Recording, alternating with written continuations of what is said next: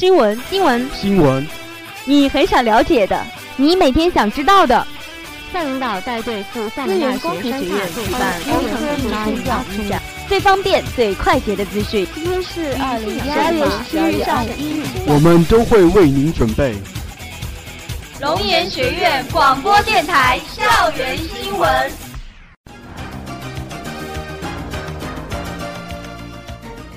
亲爱的同学们，大家下午好，今天是二零一四年十二月十二日，欢迎如约收听我们的广播。接下来您将收听到的节目是校园新闻。今天节目的主要内容有：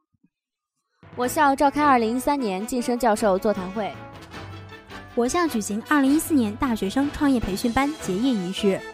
我校开展交通安全日宣传教育活动；中国传媒大学武建阳教授应邀做学术报告；中国音乐学院赵云红教授应邀做学术讲座。我校学生在全国信息技术应用水平大赛中荣获二等奖。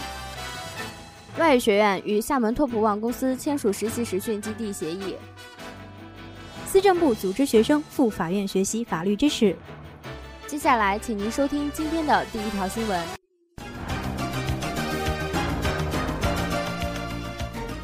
我校召开二零一三年晋升教授座谈会。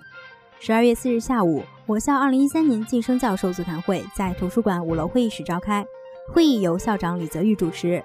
会上，李泽玉对我校实施自主评聘的首批晋升十一位教授表示祝贺，并提出了殷切希望，希望教授们要有强烈的使命感，在教学、科研等方面继续努力，在自身提高的同时，发挥好传帮带作用。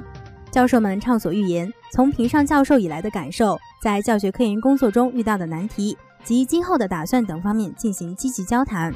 会后，李泽玉为新进的教授一一颁发聘书。我校举行二零一四年大学生创业培训班结业仪式。十二月二日下午，我校二零一四年大学生创业培训班结业仪式在学术报告厅举行。学生工作处相关人员及创业培训班学员近三百人参加了结业仪式。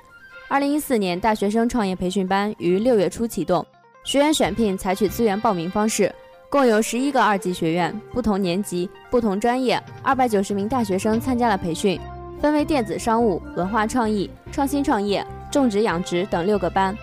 培训内容包括创业基础知识、创业素质拓展、创业实习实践、创业见习等。经过结业考试综合考核，二百七十六名学员顺利毕业，五十七名学员获得优秀学员称号。会议对优秀学员进行了表彰，并颁发了荣誉证书。会上，学生处就业指导中心对本年度的大学生创业培训工作做了总结。优秀学员代表蔡慧做了体会发言，分享了自己参加大学生创业培训的感悟和收获。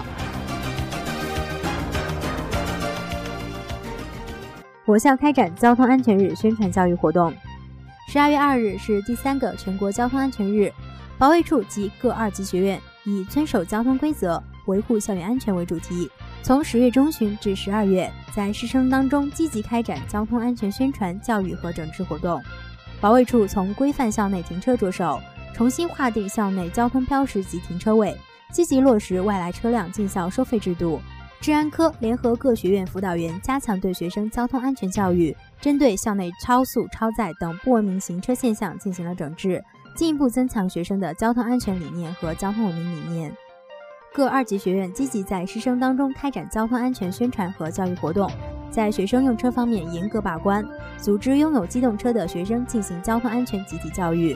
清查无牌无证车辆，加强对超速行驶、超载行驶违规者的教育，加强家校联系工作，确保学生安全驾驶。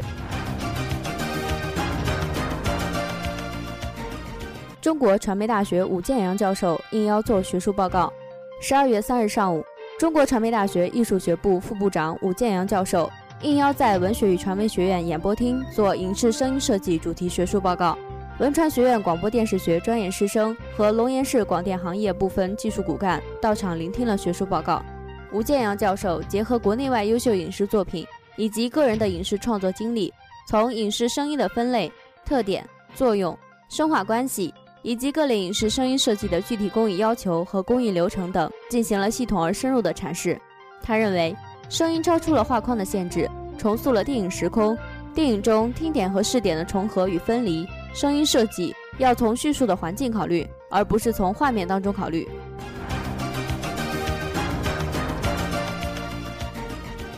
中国音乐学院赵云红教授应邀做学术讲座。十二月三日上午，被誉为“东方夜莺”的著名抒情花腔女高音歌唱家、中国音乐学院赵云红教授应邀到校，在学术报告厅做学术讲座。副校长刘国买、龙岩市音乐界同仁和我校师生四百多人聆听了讲座。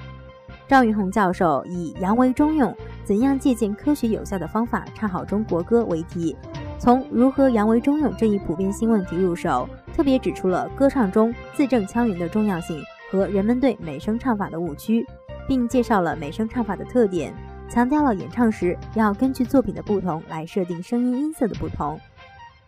讲座持续到中午一点。讲座现场，他还对四位学生的演唱进行讲解和示范，让到场师生获益匪浅。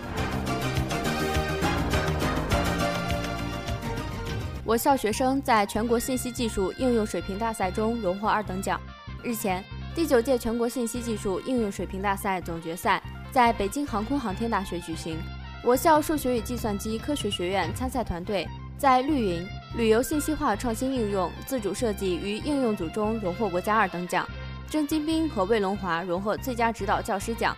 全国信息技术应用水平大赛由教育部教育管理信息中心主办，清华大学、山东大学、哈尔滨工业大学、四川大学、电子科技大学等六百多所高校七千五百二十四支队伍报名参赛，经过专家初审，最终共有一千零二十八支队伍进入总决赛。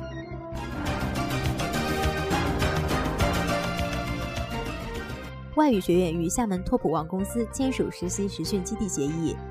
十二月六日至七日，为增强与企业之间的沟通与协作，外国语学院有关负责人前往厦门托普旺网络技术公司实地考察，双方签署了建立实习实训基地协议。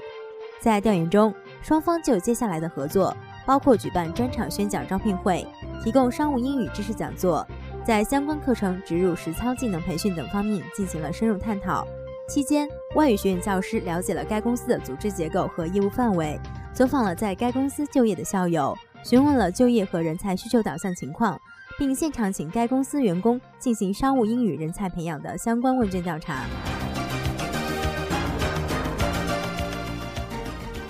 司政部组织学生赴法院学习法律知识。十二月四日是我国首个宪法日，司政部组织了国际经济与贸易、市场营销两个专业学生。前往新罗区法院开展旁听法院案件审理流程等社会实践活动。同学们参观了具有创新性的调解超市、便民利民立案厅以及新罗区人民法院荣誉室，聆听了法官讲解的宪法知识和宪法精神，旁听了民事与刑事案件的庭审，现场感受宪法的权威、法律的尊严。此前，司政部还组织了其他专业的学生参加了通宵法庭案件审理的旁听活动。